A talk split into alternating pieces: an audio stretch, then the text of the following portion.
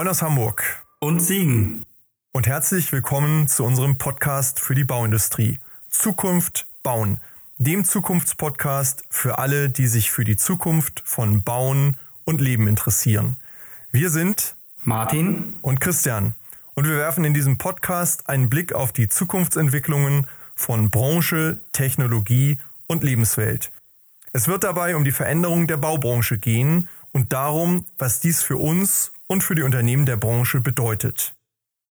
Heute möchten wir uns bei unseren zahlreichen Hörern im deutschsprachigen Raum, in der Schweiz, in Österreich, in Norddeutschland, in Süddeutschland, in Ostdeutschland, in Westdeutschland, sogar im Ruhrgebiet insbesondere bedanken und freuen uns, dass wir an so vielen Orten und zu so vielen Zeiten gehört werden und wir so viel Unterstützung erfahren, selbst in den Niederlanden und manchmal in Amerika und Australien, Neuseeland, überall da, wo Leute uns in der Tasche dabei haben. Herzlichen Dank. Zukunft bauen braucht den Treibstoff, braucht die Unterstützung von außen. Und jetzt geht es los mit einer ganz besonderen Folge. Infrastrukturelle Voraussetzungen schaffen sind immer Kompromisssituationen, wo ich in eine Handlungsfähigkeit, eine politische Handlungsfähigkeit erzeugen muss. Wenn ich die nicht erzeugen kann, dann kann ich mir irgendwas wünschen, aber es passiert am Ende nichts. Und wir wollen ja sozial, ähm, sozialen Wohnraum ermöglichen, also bezahlbaren Wohnraum, äh, der in der Gesamtschau optimiert ist. In der heutigen Folge freuen Martin und ich uns ganz besonders auf eine Premiere hier im Podcast Zukunft bauen. In der Folge 14 hatten wir Jan-Hendrik Goldbeck zu Gast, den CEO der Goldbeck-Gruppe mit einem wirklich spannenden und ausblickreichen Gespräch. Das liegt mittlerweile über ein Jahr zurück und heute ist es soweit. Heute haben wir Jan Hendrik ein zweites Mal für dieses Gespräch gewinnen können und ich glaube, er freut sich, sich mit uns austauschen zu können zu den spannenden Themen, die in den vergangenen Monaten passiert sind und zu den Themen, die in den kommenden Monaten vor uns allen liegen und die Frage, wie wir alle damit umgehen. Wir blicken in die Bauindustrie, in die Themen wie Digitalisierung, wie Robotik, wie Preisthematik, Lieferkettenthematik, Nachhaltigkeitsthematik und darauf, wie ein Unternehmen und ein Unternehmer wie Goldbeck und in Person Jan-Henrik Goldbeck mit diesen Themen umgehen. Ein spannendes und inspirierendes Gespräch liegt vor uns. Die Goldbeck-Gruppe hat in der Zwischenzeit die 5 Milliarden Umsatzmarke geknackt und ist in die Hall of Fame der deutschen Familienunternehmen eingezogen. Also zuhören, sich inspirieren lassen und was uns ganz besonders wichtig ist, Ideen mitnehmen, die man im eigenen Unternehmen, im eigenen Umfeld angehen kann und umsetzen kann. Es geht nur zusammen, packen wir es an, springen wir ins Gespräch. Hallo und herzlich willkommen, Jan Hendrik. Schön, dass du heute zum wiederholten Male bei uns in der Runde Gast bist. Das ist eine Premiere. Wir hatten noch keinen Gast zweimal und insofern äh, verbinde ich die Freude auch natürlich mit der Erwartungshaltung an das heutige Gespräch. Es ist jetzt ein gutes Jahr her, dass wir miteinander geredet haben. Wir wollen natürlich wissen, was im letzten Jahr so bei euch im Unternehmen und bei dir persönlich passiert ist man bekommt natürlich mit, ihr habt eine unheimliche Umsatzmarke übersprungen.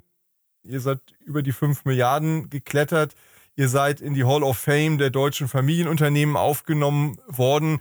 Aber das sind ja wahrscheinlich nur die Sahnehäubchen, die so nach außen kommuniziert werden. Wir wollen heute mal wieder miteinander in den Maschinenraum gucken und mal verstehen und ein bisschen besser verstehen, was denn dazu geführt hat, dass diese ja, Überschriften dann auch am Ende kommuniziert werden und vielleicht so als Kirsche auf der Torte ähm, am Ende dastehen. Ja, hallo ja. auch von meiner Seite. Ich freue mich auf unser Gespräch und was sich vor allen Dingen seit letztem Mal getan hat. Ja, also solange ich nicht nerve, komme ich immer gerne wieder. Ja, aber äh, ja, es sind in der Tat natürlich jetzt ein paar Monate hinter uns, die hinlänglich äh, spannend und anspruchsvoll waren, nicht nur für uns, sondern denke ich für, für jeden, sowohl privat als auch äh, unternehmerisch. Von daher gibt es eine Menge über Stoff, über den man jetzt tagtäglich diskutieren kann. Also äh, das Leben ist nicht einfacher geworden in der Zeit. Ja, was, was ich mir, wir hatten uns ja vorher, Christian und ich, abgestimmt und überlegt, was, was können wir, was sind Themen, die heute eine Rolle spielen können. auch weil wir natürlich nicht einfach nochmal genau über das Gleiche sprechen wollen wie beim nächsten Mal. Und da ist mir so in, in Erinnerung geblieben, dass, dass du beim letzten Mal eine sehr, sehr optimistische Grundausstrahlung auch äh, in die Podcast-Folge gebracht hast. Wenn ich jetzt so Stichworte sehe, Materialknappheit, Ukraine, Energiekrise, Inflation, ja, also wir hören aktuell sehr, sehr viele schlechte Nachrichten. Ähm, jetzt habe ich die große Hoffnung, dass du es schaffst, zu Beginn der Folge ähm, und zu sagen, warum haben wir trotzdem positive Grundhaltung und welche positiven Aussichten gibt es trotzdem oder vielleicht auch gerade deswegen? Ja, ähm, wenn wir so sagen, jeder Schritt hinein, tiefer in das Tal der Krise, ist natürlich auch jeder Schritt näher an dem Wiederaufstieg, der äh, nach der Krise kommen wird. Wir sind äh, äh, trotz der Aussage von Herrn Fukuyama in den, glaube ich, 90ern über das Ende der Geschichte nicht posthistorisch geworden und wir werden auch wirtschaftlich jetzt nicht postzyklisch. Das heißt, äh, wir durchlaufen einen Zyklus und ich sage mal, eine Enthitzung tut unserer Branche und der Kundenbranche, also Immobilienbranche etc. auch mal ganz gut. Äh, gerade im Kontext von äh, Personalknappheit etc. sind natürlich Themen auch durch diese ganz vielen Jahre Eitel Sonnenschein sehr, sehr schwierig geworden, die sich jetzt so ein bisschen wieder relativieren werden. Wir haben jetzt etwas, was ich sagen mal äh, Jahre des ökonomischen Darwinismus bezeichnen würde vor uns, wo du sagst, du hast wieder so ein bisschen die, die jetzt gut sind, die, die kommen durch. Wir haben viel äh, sozusagen uns viel Speck angefuttert, sodass die meisten Unternehmen mit einem sehr gesunden Maß an Leidensfähigkeit auch die Wiederentdeckung von Teilkostenakzeptanz in ihren Auftragskalkulationen ähm, das ist nicht schön alles. Ne? Es wird nicht schön. Also und vor allen Dingen für uns als Baubranche, speziell auch die GUs, die ja sehr spätzyklisch letztendlich dann etwas retardieren zum normalen Zyklus. Äh, für uns wird vor allen Dingen so 2024 eher so dass das Jahr, was nicht schön wird. Ne? 23 nehmen wir noch so ein bisschen Overlap von den Themen mit, die wir ja alle schon angebacken waren, bevor jetzt letztendlich durch die Ukraine dieses finale Krisenmomentum getriggert worden ist. Ähm, also es fängt 23 an, doof zu werden für die GUs und 24 wird es noch döver. Ähm, aber auch hier, wir sind immer in multiplen Szenarien unterwegs. Das heißt, auch hier gibt es natürlich, wenn ich aus einer Generalunternehmerbrille gucke, äh, durchaus auch Alternativszenarien für 2023, die dann da heißen, ähm, ich habe durch äh, das Nachlassen der Nachfrage auch eine schnelle, Erho äh, also eine schnelle Entspannung auf dem Bereich der Materialpreise und äh, der Partnerunternehmenspreise, Handwerker und äh, die, die, die Trades, die wir jetzt äh, über Jahre jetzt mit starken Preissteigerungen immer irgendwie durchmanagen können müssen. Und dann äh, hast du zumindest nicht auf der Topline, aber auf der Bottomline-Seite wieder eine Entspannung. Also sprich, Umsatz wird dann rückgängig sein, für viele real allemal. Äh, aber äh, auf der Gewinnseite könnte sich in diesem Szenario noch was tun. Also wir müssen nach wie vor weiterhin, ich sage mal, auf Sicht fahren, so ungern wir das als Unternehmer machen. Aber in diesen vorliegenden multiplen Szenarien geht das nicht anders. Äh, aber die Grundthemen Digitalisierung, Nachhaltigkeit, Innovation im Kontext von Automatisierung von, äh, ich sag mal, Produktionsprozessen, neue Materialien etc. Das wird uns ja weiterhin begleiten. Äh, wir werden irgendwann durch die Krise managen und äh, ja, wir hoffen natürlich alle inständig, dass der Krieg bald vorbei ist. Ähm, so, aber dieses, diese, diese Megatrends, denen werden wir folgen müssen, werden wir folgen können. Und diejenigen Unternehmen, die das geschickt machen, werden auch in den nächsten 10, 20 Jahren massiv davon profitieren. Insofern hat sich das nicht geändert im Vergleich zu unserem letzten Gespräch. Mhm. Nun, nun seid ihr ja ein Unternehmen, das offensichtlich in den letzten Jahren ja auch vieles geschickt gemacht hat und in Wachstum und Erfolg äh, verwandelt hat. Also ihr habt da offensichtlich richtige Ansätze gefunden, wie es gehen kann. Welche Themen tra davon tragen euch denn, welche Hausaufgaben habt ihr gemacht, die euch jetzt durch diese Zeit besonders durchtragen, die euch jetzt besonders helfen? Du hast ja schon das Thema Nachhaltigkeit angesprochen. Wir haben ähm, Standardisierung angesprochen. Was sind so die zwei, drei Top-Themen, die du da sehen würdest für Goldbeck?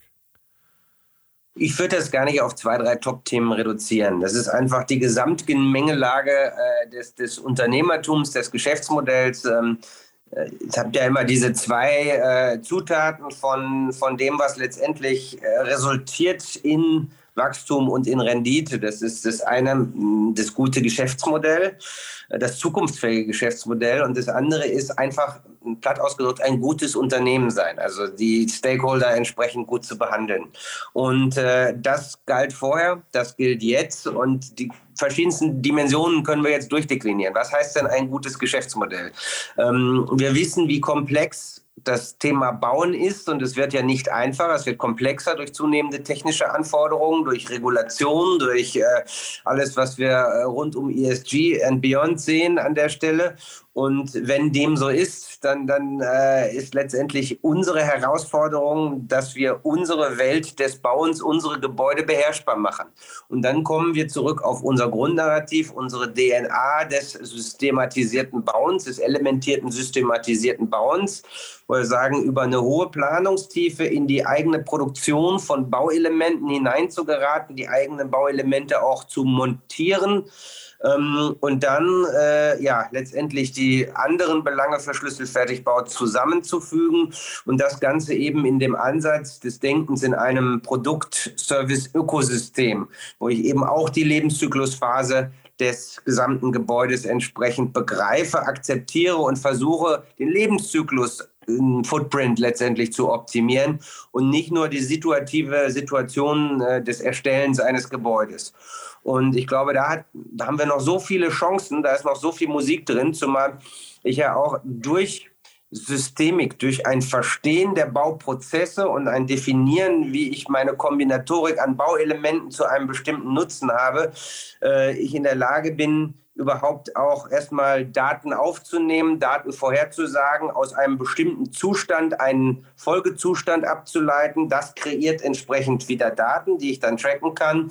Und das gibt mir dann wiederum die Möglichkeit, KI äh, Applikationen entsprechend äh, ins Unternehmen zu integrieren. Und äh, damit habe ich dann auch die Möglichkeit, äh, einen kontrollierteren Zustand auf der Baustelle entsprechend zu haben, den ich dann, wenn er kontrollierbar ist, einfacher auch durch Roboter ergänzen kann. Also das zahlt alles in dieses gleiche Zukunftsnarrativ, besseres. Bauen durch Innovation ein. Und ich glaube, das war immer so unsere Begeisterung dahinter. Aber nicht vergessen die Unternehmenskultur. Ich glaube, das spielt heutzutage auch eine ganz, ganz, ganz wichtige Rolle, weil gerade im Kontext von der berühmten Gen Z, die jetzt letztendlich ja, davon gibt es einfach nicht mehr so viele. Deswegen haben die auch so ein Machtpotenzial des Forderns. Auch das ist nur Angebot und Nachfrage. Ja. Man muss das immer relativieren. Ich glaube nicht, dass wir die Probleme der Welt durch äh, die Reduktion auf drei Tage Wochenarbeitszeit irgendwo in den Griff bekommen. Aber wir müssen als Unternehmen natürlich attraktiv sein für Menschen. Das hört sich jetzt banal an, aber ich glaube, viele arbeiten da nicht so stark dran, weil sie sagen, wir müssen Kosten in den Griff bekommen oder unseren Vertrieb. Aber die Attraktivität, ein Unternehmen zu schaffen, wo Menschen gerne arbeiten, wo Menschen sich freiwillig mit ihrem Unternehmertum, mit ihrer Energie entsprechend mit einbringen und, und sagen, ey, ich habe Bock drauf, mit, mit euch, mit diesem Unternehmen äh, die Zukunft zu gestalten. Und ich fühle nicht, dass es für mich so was Exogenes zu meinem Leben ist, sondern es ist Bestand Bestandteil meines Lebens. Also ich habe eine Auflösung von der Notwendigkeit einer Work-Life-Balance, weil eben Work auch Life ist. Das heißt ja nicht, dass, dass die Unternehmen dann äh, letztendlich die Mitarbeiter versklaven, sondern nur einen lebenswerten äh, Arbeitsraum geben. Und das ist unsere Aufgabe. Zwei Fragen dazu. Einmal, glaub, glaubst du, dass ihr als Familienunternehmen gerade zu diesem letzten Punkt Vorteile habt? Und zweite Frage zu dem Punkt davor bedeutet das, dass ein hoher Individualisierungsgrad im Bauen möglicherweise nicht mehr so sehr Teil der Zukunft sein kann, weil damit natürlich auch Beherrschbarkeit in der Standardisierung und Automatisierung verloren geht. Ja, wie weit, wir werden das vielleicht bewusst preisgeben für bestimmte Bauwerke, aber wenn man das mal so als Trend bezeichnet, wohin wird die Entwicklung gehen? Ja. Mit dem Individualisierungsgrad, das ist das immer so eine Sache. Ne? Also ähm, du hast vollkommen recht. Also wir haben unterschiedliche Art von Gebäudetypen und ein, ein ich sag mal, expliziter brachialer Individualisierungsansatz mit dem weißen Blatt Papier, wo dann das, das äh, amorphe, dekonstruktivistische Etwas drauf kreiert wird. Äh, ähm, das ist toll. Man muss es sich halt leisten können es ist explizit, also Landmarks sind toll und, und hoffentlich ja. haben wir weiterhin Landmarks, aber ja. je höher der Individualisierungsgrad, äh, desto schwieriger ist es, Zeit und Kosten und Qualität in den Griff zu bekommen. Ich habe gerade äh, von einer großen deutschen Medienfirma gehört, die von einem großen deutschen Unternehmen äh, ein Haus gebaut hat, eine Zentrale gebaut bekommen hat. Da funktioniert äh, Heizen und Kühlen ja nach Abnahme nicht, ne? weil es komplex wird dann. Und gerade wenn du eben nicht Themen systemisch vor durchdeklinierst und vorlöst, dann bist du eben auf Individualkompetenz äh, angewiesen und die kann mal da sein, mal nicht. Ich glaube, dass das Gros der Gebäude eben systemisch besser äh, abbildbar ist in den Herausforderungen von Preis, Zeit und Qualität und dass wir durch die technologischen Möglichkeiten trotz des Denkens in Systemen und Produkten hinlänglich individualisierbar und individualisierbarer werden können in der Zukunft. Das ist, bringt die Technologie mit sich. Ein, ein tolles System schafft viel individuellen Freiraum im Bereich von Architektur und, und Funktionalität und hat, birgt trotzdem dennoch immer noch die Tugenden des Systems in sich. Mhm. So, also das ist so Jetzt der erste Punkt deiner Frage, müsstest du nochmal darauf zurückkommen, ist, ist, seid ihr als Familienunternehmen da möglicherweise, ja. was den Faszinationsfaktor, Bindungsfaktor angeht, im Vorteil gegenüber den ja. vielleicht anonymeren Konzerngesellschaften?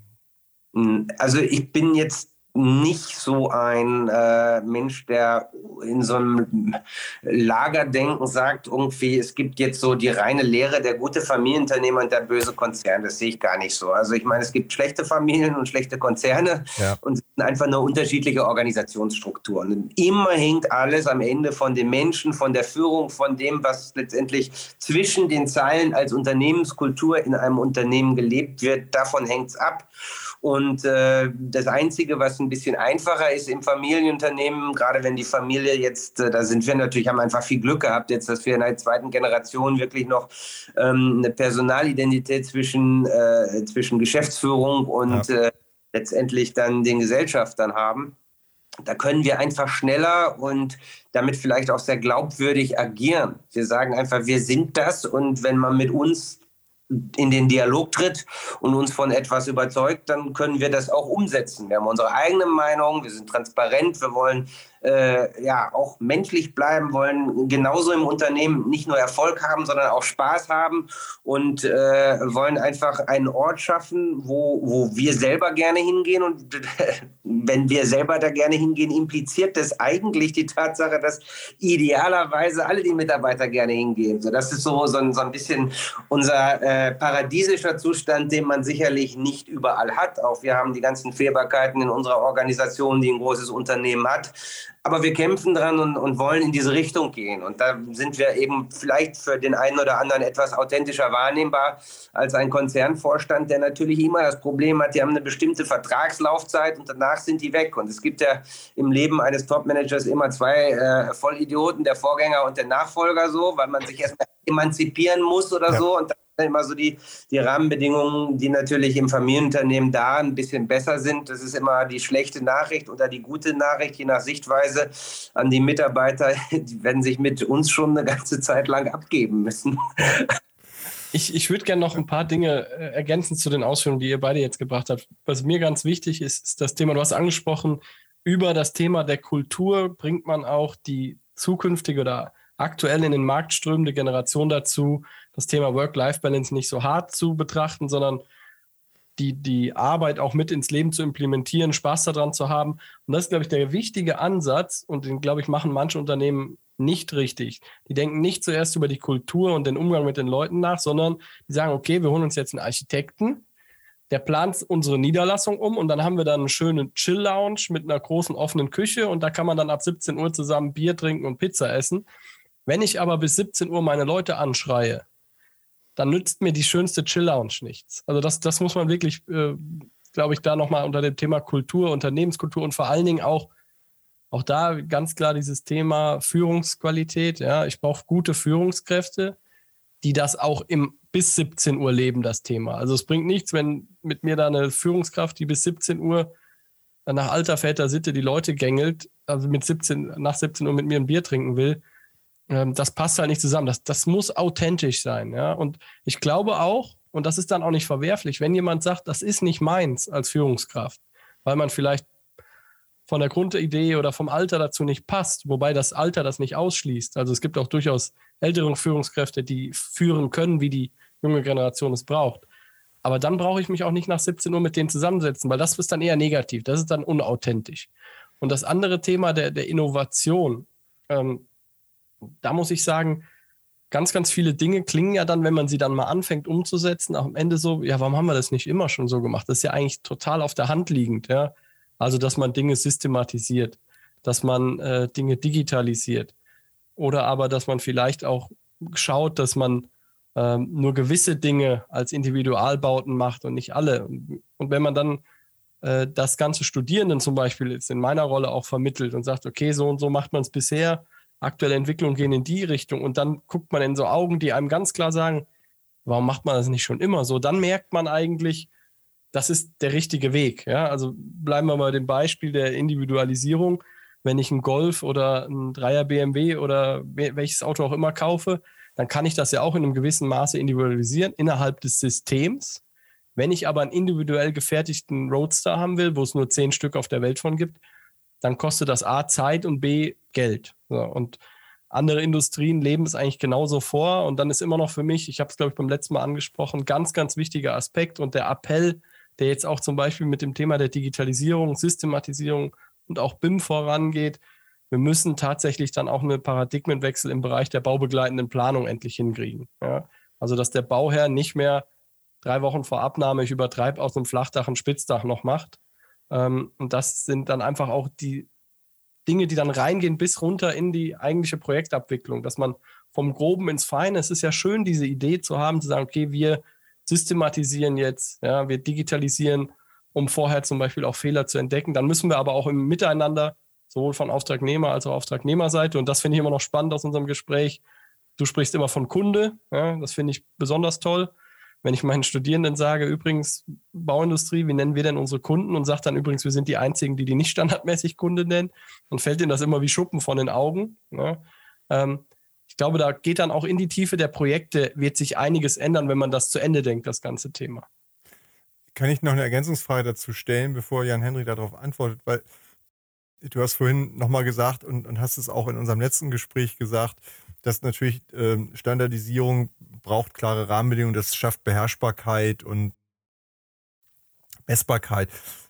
Die Rahmenbedingungen, die uns der Staat fürs Bauen gibt, um jetzt auf Geschwindigkeit zu kommen, um Vergleichbarkeit auch zum Beispiel in den einzelnen Bundesländern zu haben und so. Wie, wo, wie wichtig ist das, um mit Themen auch wie preiswerten Wohnraum und dergleichen, auch Nachhaltigkeitsthemen, so schnell voranzukommen, wie wir uns das eigentlich als Land vorgenommen haben?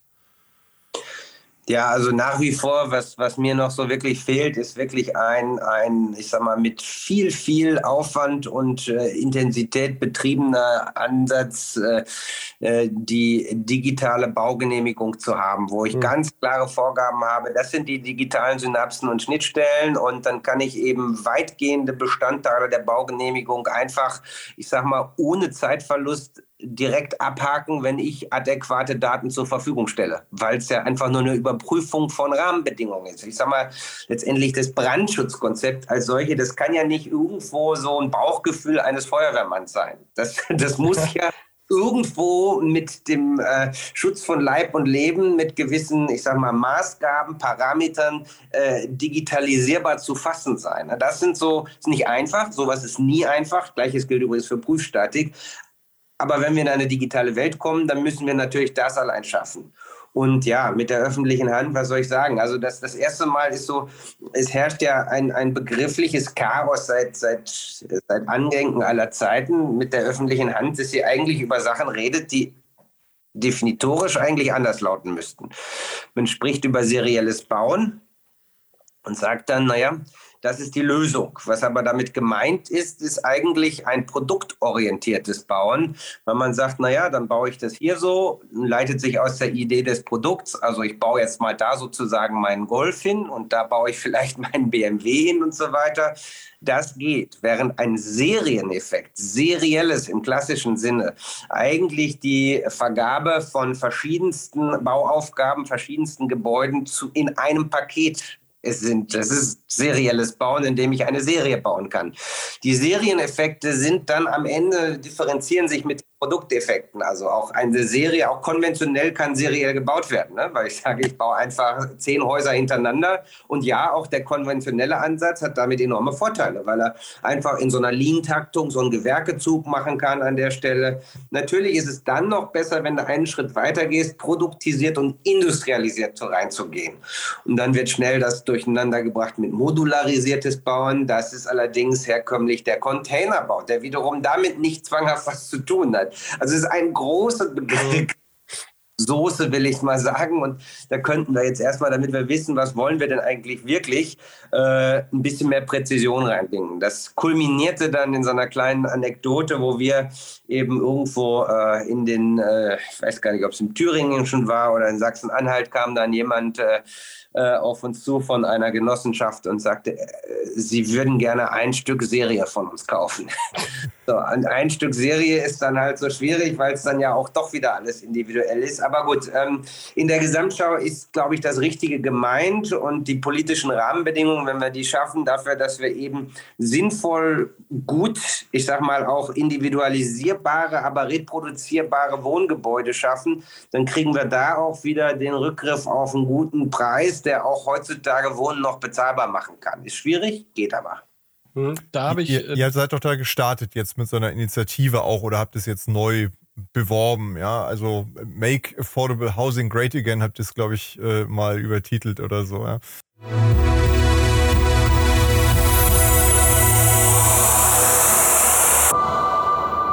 An dieser Stelle ein kurzer Hinweis in eigener Sache für diejenigen unter unseren Zuhörern, die sich gerade in ihrem eigenen Unternehmen mit relevanten Zukunftsfragen befassen und die deren Ausgestaltung und die Umsetzung von Lösungen beschleunigt und ergebnisorientiert für den Erfolg vorantreiben wollen. Sprechen Sie gern Martin Ferger für Themen zu Lean, BIM, Digitalisierung und Prozessoptimierung über www.ferger-consulting.de und mich, Christian Haag, zu strategischer Transformation, Strategie, Führung und Sparring für Top-Entscheider über www.christianhaag.de an. Im Rahmen dieses Podcasts, aber auch darüber hinaus, tragen wir gern als Speaker in Präsenz oder online zur Inspiration Ihres Publikums im Rahmen Ihrer Veranstaltungen bei. So oder so freuen wir uns auf und über regen Austausch mit Ihnen und euch. Nehmen Sie, nehmt einfach Kontakt zu uns auf. Ja,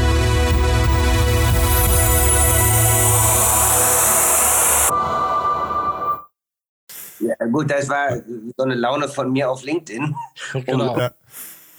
Ich, es war ehrlich gesagt, war es äh, total augenzwinkernd gemeint, weil natürlich irgendwie so ein Preis für ein Gebäude hinzuschreiben in sich selber fast schon populistisch ist. Ne? Also ja. deswegen passt der Spruch auch ganz gut, hat aber marketingtechnisch natürlich total gezündet, weil so auf, auf knapp 2000 Euro inklusive Planung für einen Quadratmeter Brutto-Mietfläche.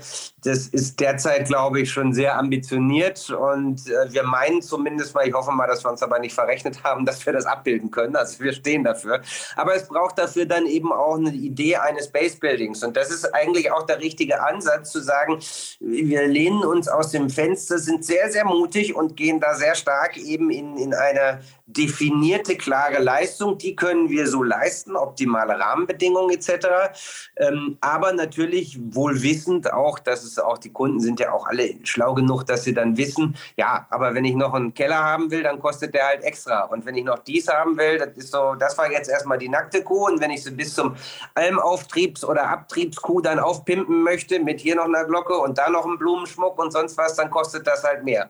Aber diese Denke ist meines Erachtens richtig, damit man auch bei dem Kunden die richtige Erwartungshaltung erzielt. Das ist eine Rahmenbedingung, dafür geht's, dafür können wir es machen. Da ist auch nichts irgendwie Schmu oder Fake oder in dem Sinne Subvention dran, sondern das ist so our best price äh, und dann gucken wir, was der Kunde dann darüber hinaus noch haben möchte. So ist es ja beim Auto auch. Ne? Ich habe noch mal ein paar Modell und dann gucke ich mir, weiß ich, welche Features ich mir noch dazu haben möchte. Also letztendlich geht es ja, Christian, wenn du dich erinnerst, in genau die gleiche Richtung, wo wir mit dem Professor Bock, der das ja. aber über die Thematik Robotik angetriggert hat. Also bezahlbarer, bezahlbarer Wohnraum, nicht durch zwingend Senkung von Qualität, sondern durch Erhöhung der Produktivität des Herstellungsprozesses. Entweder indem ich serielle Komponenten reinbringe oder sag ich mal jetzt produktorientiertes Bauen oder indem ich äh, Robotik einsetze oder ähnliches. Ich glaube, eins muss de facto attestiert werden mit individuellen Planungen. Alles mit der gleichen Produktionsformatik, wie wir es jetzt machen, beim Einfamilienhaus oder ähnlichem, werden wir auch aufgrund der Entwicklung des Fachkräftemangels, aktueller Material, Materialpreise, auch wenn das sicherlich eine absehbare Geschichte ist, nicht dahin kommen, dass Ziele, die die Politik ausgibt, was bezahlbaren Wohnraum angeht, subventionsfrei erreichen. Also das, das funktioniert nicht. Ich glaube, da muss man sich tatsächlich Gedanken darüber machen, über das Wie und nicht einfach nur Zahlen wie 400.000 Wohnungen per Anno ausgeben, sondern man muss sich Gedanken machen, realistisch sind 400.000 Wohnungen nicht zu schaffen mit den klassischen Methoden des Bauens, würde ich jetzt einfach mal behaupten, unter den aktuellen Rahmenbedingungen. Was kann ich im Herstellungsprozess ändern? Und das machen andere Industrien ja auch so. Ja, also die sagen auch, okay, wir wollen jetzt deutlich mehr Autos produzieren. Was müssen wir ändern an unserem Produktionsprozess? Nur ein, ein Punkt, auf den möchte ich doch nochmal zurückkommen. Was, was bei dem Auto natürlich anders ist, wir haben ganz klare auch äh, Vorschriften und Spielregeln, nach denen ein Auto für uns hier in Deutschland zugelassen wird, wenn es auf die Straße darf. Und das ist ja genau der Punkt. Wir verlangen hier von der Bauindustrie bestimmte Leistungen. Da sind wir noch in der Begrifflichkeit gar nicht ganz sattelfest von dem, was wir verlangen, was Jan Hendrik eben auch nochmal deutlich gemacht hat. Das heißt also, der Auftraggeber, wenn man so will, der muss ja auch seine Hausaufgaben machen, damit das gemeinschaftlich dann passt. Ja, also wenn, wenn wir jetzt sozusagen an dem schwierigsten Bauplatz erwarten, dass dort Wunder äh, geschehen, dann ist das unrealistisch. Und dann muss man sagen, welche Rahmenbedingungen brauchen wir denn dort, wo wir bauen wollen, was wir bauen wollen und was ist da dann möglich? Also da gehören doch auch beide an einen Tisch und müssen Rahmenbedingungen ja. schaffen und es nicht nur sozusagen jetzt äh, auf dem Tisch der Bauindustrie abladen und sagen, nun macht das mal. Und am Ende hinterher sagen, ihr kriegt es nicht hin. Ja, mal losgelöst von der äh, Genehmigungsthematik und Personalthemen und, und, und. Aber ähm, die Hausaufgabe, digitale Baugenehmigung, klare Standards, klare Rahmenbedingungen, auch Planbarkeit für die nächsten Jahre. Die Hausaufgaben, die müssten doch schnellstens gemacht werden, oder? Und Vertragsformen. Ne? Also, ja. glaube ich, das Thema Planen und Bauen strikt zu trennen, so wie wir es machen, funktioniert natürlich mit dem Konzept auch nur bedingt. Ne? Also. Nö, also unseres Erachtens gar nicht, ja. ja. In dieser Art man muss es auch nicht alles so machen, aber hier geht es ja um, um das Gros und, und wir müssen natürlich immer gucken, wir sind in einer amorphen, multivalenten, grauen Welt, nicht in dieser Schwarz-Weiß-Welt. Und genau. wenn ich über Nachhaltigkeit rede, dann habe ich automatisch Parameterdivergenz. Weil wenn ich sage, ich möchte auf der einen Seite wirklich ökologisch sehr sinnvolle Sachen machen, dann könnte ich jetzt hergehen mit bestimmten äh, äh nachwachsenden Dämmstoffen etc., wo hoffentlich die Reise hingeht, dass wir da eben letztendlich durch Optimierung auch eine ökonomische Anwendbarkeit haben. Aber da beißt sich eben die Katze häufig in den Schwanz. Ne? Da hast du auf der einen Seite ganz viele eben sinnvolle ökologische Parameter, die dann aber ökonomisch nicht mehr sinnvoll darstellen, darstellbar sind. Oder, das weiß ich, die Bauzeit entsprechend oder die bauphysikalischen Rahmenbedingungen sprengen. Und ähm, wenn ich dann auch natürlich auf der, äh, auf der Bürgerbeteiligungsseite sage, ich möchte jetzt auch noch für jedes Projekt eine, einen Bürgerbeteiligungsdialog haben, wo wir alle wissen, wenn ich irgendwo etwas sozusagen öffentlich mache, etwas Großes, wo sich der Deutsche darüber ärgern kann, dann wirst du immer wieder Interessensgruppen, äh, ich habe das scherzhaft Bürgerwehren genannt, die letztendlich sagen, ich bin dagegen. So, und, und dann wird es auch irgendeinen in, in Medien irgendjemanden noch finden, der sagt, oh ja, was dagegen, dann gebe ich dir mal ein Sprachrohr an der Stelle. Ähm, und das ist natürlich auch ein bisschen ein Problem. Infrastrukturelle Voraussetzungen schaffen sind immer Kompromisssituationen, wo ich in eine Handlungsfähigkeit, eine politische Handlungsfähigkeit erzeugen muss. Wenn ich die nicht erzeugen kann, dann kann ich mir irgendwas wünschen, aber es passiert am Ende nichts. Und wir wollen ja sozial, ähm, sozialen Wohnraum ermöglichen, also bezahlbaren Wohnraum, äh, der in der Gesamtschau optimiert ist. Aber du musst immer sehen, du kannst nicht alles gleichzeitig wünschen und sagen, und dann hast du noch einen mehr, äh, mehrjährigen Bürgerdialog noch mit dabei und äh, dann kommen da komische Sachen bei raus und dann wundern sich alle und gucken sich traurig an und fragen sich ja, wieso sind denn unsere Ziele nicht erreicht worden? Mhm. Und diese Kompromissfähigkeit, die erwarte ich mir jetzt auch entsprechend gerade von der neuen Regierung. Ich glaube, dass zum Beispiel Herr Habeck da prinzipiell sehr gut für aufgestellt ist. Der hat seine ideologischen Hintergründe, die kann man mögen oder nicht, darüber möchte ich mich gar nicht jetzt großartig auslassen. Aber er ist jemand, der, der gut zuhören kann und versucht eben pragmatisch zu, zu nivellieren, auch wenn er vielleicht gerade ein bisschen im Kreuzfeuer steht an der Stelle. Muss man natürlich auch noch dazu sagen, dass er nicht nur dieses pragmatische Nivellieren als Aufgabe hat, sondern irgendwo noch eine Parteibasis, die ihm dann auch nochmal das Leben vielleicht nicht in allen Belangen einfacher macht. Also will sagen, also dieses, dieses Kompromiss finden, um dann für alle das Richtige zu finden, sodass wir auch handlungsfähig sind in Bezug auf bezahlbaren Wohnbau, aber generell das Erstellen von bezahlbarer Infrastruktur. Das ist ganz, ganz notwendig. Und wieso ist das so notwendig? Nun, weil wir die, die, die gebaute Welt eben auf der Nachhaltigkeitsdimension äh, von dem CO2-Ausstoß, den wir verursachen durch Bauen und durch das Betreiben von Immobilien, da müssen wir Antworten darauf liefern. Und eine Sache, um den finalen Bogen zu schlagen, ist letztendlich, wir müssen das aber alles immer noch unter der Prämisse der langfristigen, der nachhaltigen globalen Wettbewerbsfähigkeit machen. Wenn wir das nämlich vergessen haben, dann haben wir ein ganz großes Problem. Dann guckt keiner mehr auf uns und wir haben auch nicht mehr die Möglichkeit, unsere sozialen Sicherungssysteme ja. aufrechtzuerhalten. Ja, also wenn ich vielleicht ganz kurz noch zu dieser nachhaltigen oder mit, dass man die kostengünstig auch Infrastruktur schafft, das haben wir jetzt einmal natürlich im, im Industrie- und Hallenbau. Das habt ihr jetzt auch nochmal nach vorne gebracht zum Thema Wohn, Wohnraum. Ja. Das geht natürlich auch weiter. Wir haben ja auch, äh, ich, meine Frau ist Lehrerin, deswegen kann ich da aus dem Nähkästchen plaudern. Da hat sich der Modulbau ja sehr stark angenommen, aber das Gleiche geht auch mit dem produktorientierten Bauen, so wie ihr es ähm, anbietet. Was, was äh, Bildungs- und Schuleinrichtungen angeht, auch da müssen wir vielleicht mal davon wegkommen, dass jede Schule ein individuell geplantes Schlösschen sein muss, sondern vielleicht bauen wir lieber zwei ähm, Schulen nach gleicher Fasson anstatt nur eine und dann profitieren mehrere Schülerinnen und Schüler davon. Also ich glaube, wir müssen tatsächlich als Gesellschaft selektieren, wo wollen wir, du hast es eben Landmarks äh, genannt, wo wollen wir repräsentative Gebäude haben, die wir vielleicht mal auch jemandem zeigen, der von einem anderen Land zu Besuch kommt, ja. Und wo wollen wir Gebäude haben, die müssen ja trotzdem nicht hässlich sein, die halt ihre Funktion erfüllen, aber ähm, leistbar sind. Ja? Also wenn ich sehe, dass äh, für jede Schule eine individuelle Planung gemacht wird, zwar unabhängig von, von Baugrund, sondern wirklich von dem, was nach oben wächst, dann frage ich mich, ist das notwendig? Also ich als, als Vater, mir ist lieb, mein Sohn sitzt in einer gut ausgestatteten Schule mit entsprechendem technologischen Stand, anstatt dass das die Schule ist, die es nirgendwo anders nochmal gibt. Ich habe da kein Problem mit, wenn es die nochmal woanders gibt. Ja, da ist das Land Berlin äh, tatsächlich Vorreiter, die gerne auch so, solche Pakete vergeben. Die machen das schon. Äh, andere Städte immer dann, letztendlich kann man sagen, wenn ein gewisser ökonomischer Druck herrscht, dann, dann erinnern sich Menschen an die Rahmenbedingungen, also an diese Möglichkeiten, will ich mal sagen. Und überall da, wo letztendlich vielleicht ähm, ja, er wohl situiert ist, äh, sieht man keinen Handlungsdruck. Das ist so zutiefst menschlich. Da ist kein Leidensdruck, weil die, die Kassen voll sind. Also wenn man jetzt zum Beispiel mal auf München guckt oder, oder so, da, da, da sagen wir, mir ist dann mehr und wir machen, was wir wollen, was wir immer schon gemacht haben. Ähm, da gibt es halt eben ganz unterschiedliche Ansätze äh, und die Tendenz, aber da kann ich insofern Mut machen, ist wirklich dahin, dass man hier im öffentlichen Bereich wesentlich pragmatischer äh, für den Bildungsbau in den letzten Jahren geworden geworden ist. Wir bauen viel Bildungsgebäude und da äh, gibt es zwar immer noch die alte Schule, aber viele Leute, die auch jetzt gewillt sind, neue Wege zu gehen.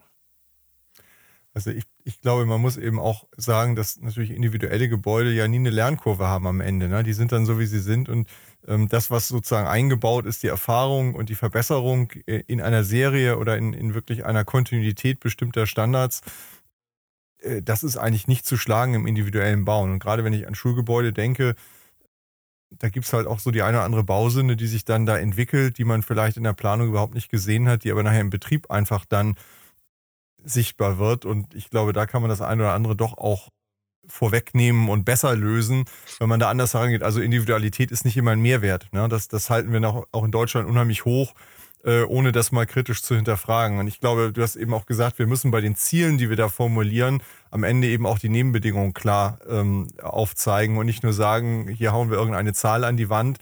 äh, reden aber gar nicht darüber, was das konkret bedeutet und wer auch welche Leistungen sozusagen dann dazu bringen muss. Also ich denke mal am Ende Nachhaltigkeit in dem Sinne wird eben auch nur funktionieren, wenn sie mit Wirtschaftlichkeit kombiniert ist. Du hast es eben gesagt. Das ist die große Herausforderung. Wie, wie, wie viel Chance steckt eigentlich da drin, so für die, die da schon vorne dabei sind? Da würde ich euch jetzt auch mal mit in die Reihe nehmen und sagen, ihr, ihr denkt ja in die Richtung. Wie viel Chance seht ihr da gegenüber denen, die da vielleicht noch zögerlich sind oder abwarten? Wie viel verlangt der Markt auch schon? Oder bezahlt der Markt auch schon, könnte man vielleicht sagen. Ja?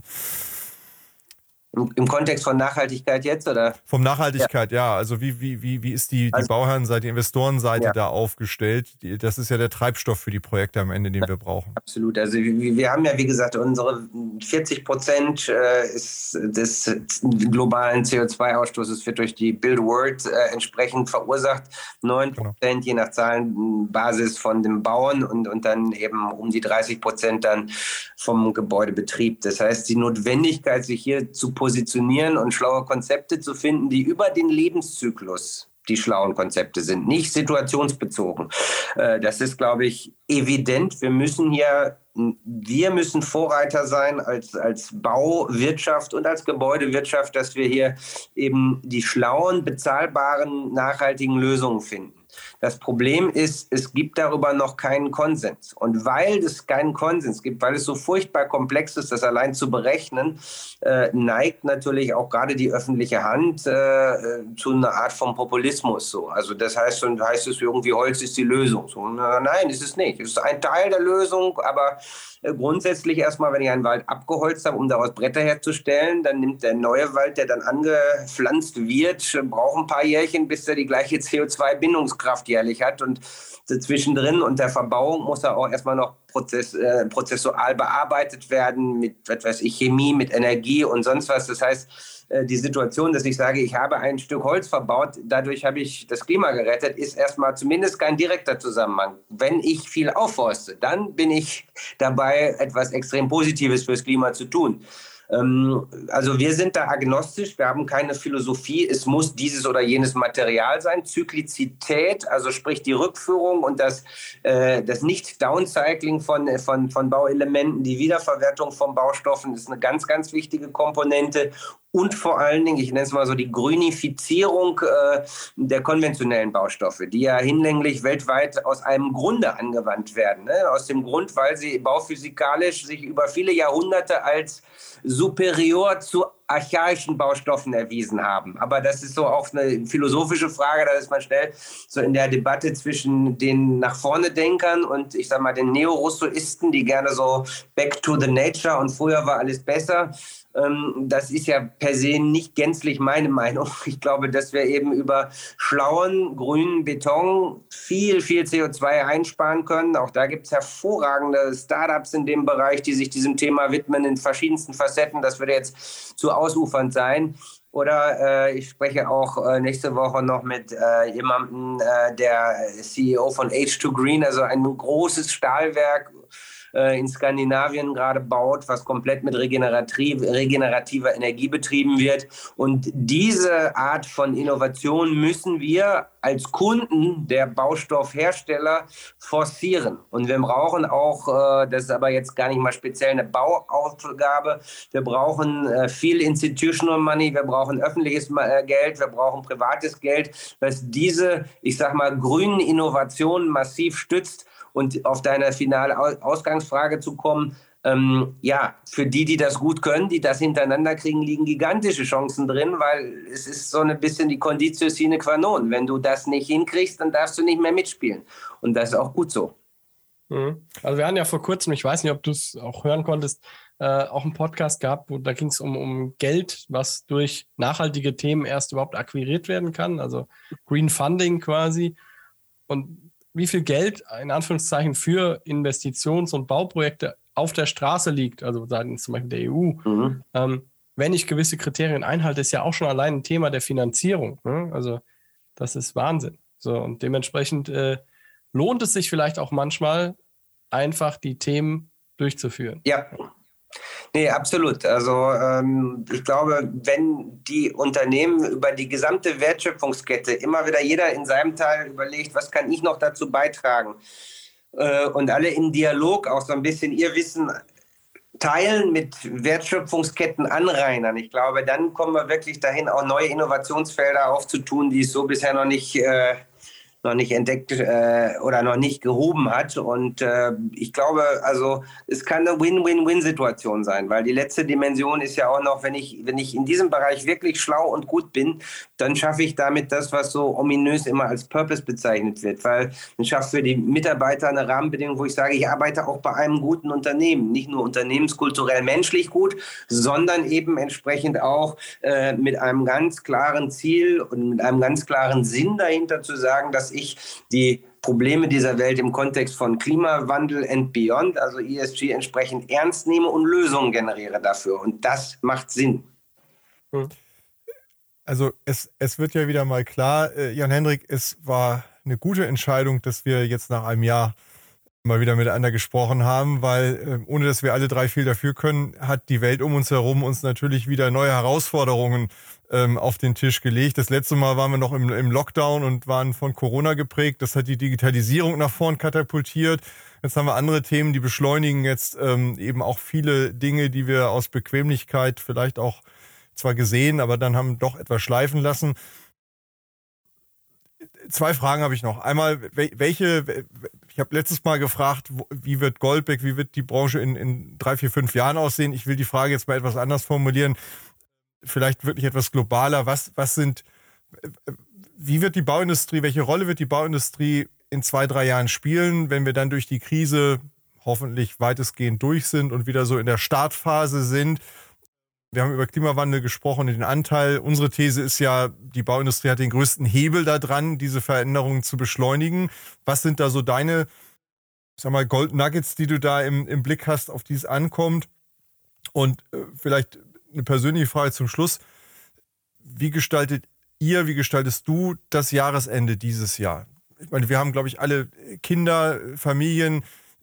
So zum Jahresende geht man immer etwas besinnlich da rein, sitzt vielleicht auch beisammen und sagt, Mensch, was, was liegt da nächstes Jahr vor uns? Wie sieht das bei euch aus? Ja, also so im Sinne von, von, von Gold Nuggets, Steine der Weisen sozusagen, habe ich die natürlich auch nicht. Einfach so diese Grundaussage von, von gerade, wir haben nach der Krise, der Kriegskrise, haben wir nach wie vor die Verantwortung, diese Welt, es gibt im Familienunternehmensbereich diesen schönen Begriff enkelfähig, diese Welt enkelfähig zu machen. Das heißt, zu gucken, was ist in zwei Generationen für unsere Enkel, und ich sage mal ganz bewusst auch hier in Deutschland drin. Wir wollen eine Welt haben, ja wo man letztendlich auf der Klimaebene äh, auch noch in äh, zwei, drei, vier, sieben, acht Dekaden gut leben kann, wo die Biodiversität nicht äh, sukzessive abnimmt. Äh, wir brauchen die Sicherung eines sozialen Friedens. Ähm, äh, und äh, das sind alles Themen, wie du schon sagtest, der Hebel liegt bei der Baubranche. Die verschiedenen Dimensionen von Nachhaltigkeit haben wir teilweise angerissen.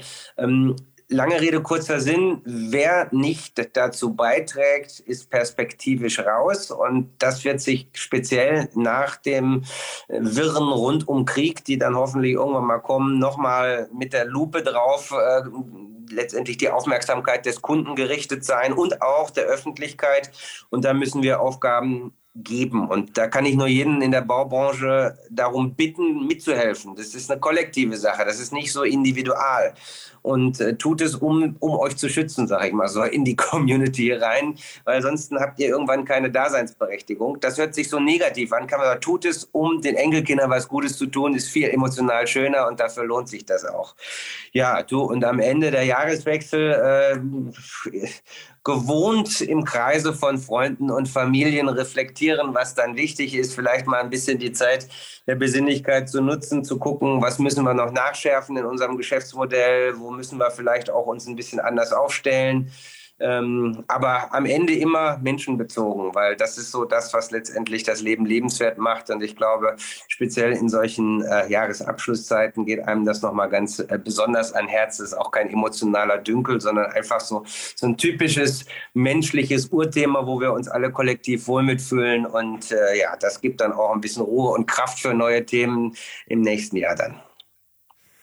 Die werden uns nicht ausgehen. Also äh, vielen Dank. Wir wünschen dir und der ganzen Goldbeck-Familie, wenn ich das mal als Gesamtfamilie entnehme mit allen Mitarbeiterinnen und Mitarbeitern, Gesundheit und da eben auch einen guten Blick ins nächste Jahr und in die Zukunft mit den richtigen Themen und die Begeisterung dafür eben auch ähm, Enkelfähigkeit herzustellen. Ich glaube, das ist wirklich unsere kollektive Aufgabe. Vielen Dank für deine inspirierenden Worte und Gedanken. War eine gute Entscheidung, Martin, dass wir da die zweite Runde gedreht haben und ich will ja vorsichtig sein, aber ich hätte auch nichts gegen eine dritte. Ja, also mit ein bisschen Abstand ist passiert genug. Vielen ja. Dank, Jan-Hendrik. Jan-Hendrik, vielen Dank auch von meiner Seite. Hat Spaß gemacht und ich glaube auch an vielen Aspekten wieder ganz inspirierend für alle, die irgendwas mit Bauen zu tun haben. Vielen Dank auch von meiner Seite war wie immer ein, ein gutes Gespräch und äh, wenn sich viel ändert, äh, gibt es auch viel zu besprechen. Von daher lass uns so mal so äh, als Branche kollektiv im Diskurs bleiben, dann hat das für alle was Vorteilhaftes. Sehr gern. Dankeschön. Tschüss. Danke. Ciao. Vielen Dank an Sie und euch fürs Zuhören bei Zukunft bauen, dem Zukunftspodcast für die Bauindustrie. Wenn euch der Podcast gefällt, würden wir uns über eine Bewertung freuen und natürlich darüber, wenn ihr den Podcast bei einem Podcast-Provider eures Vertrauens abonniert. Wir freuen uns auf ein Wiederhören. Bis bald.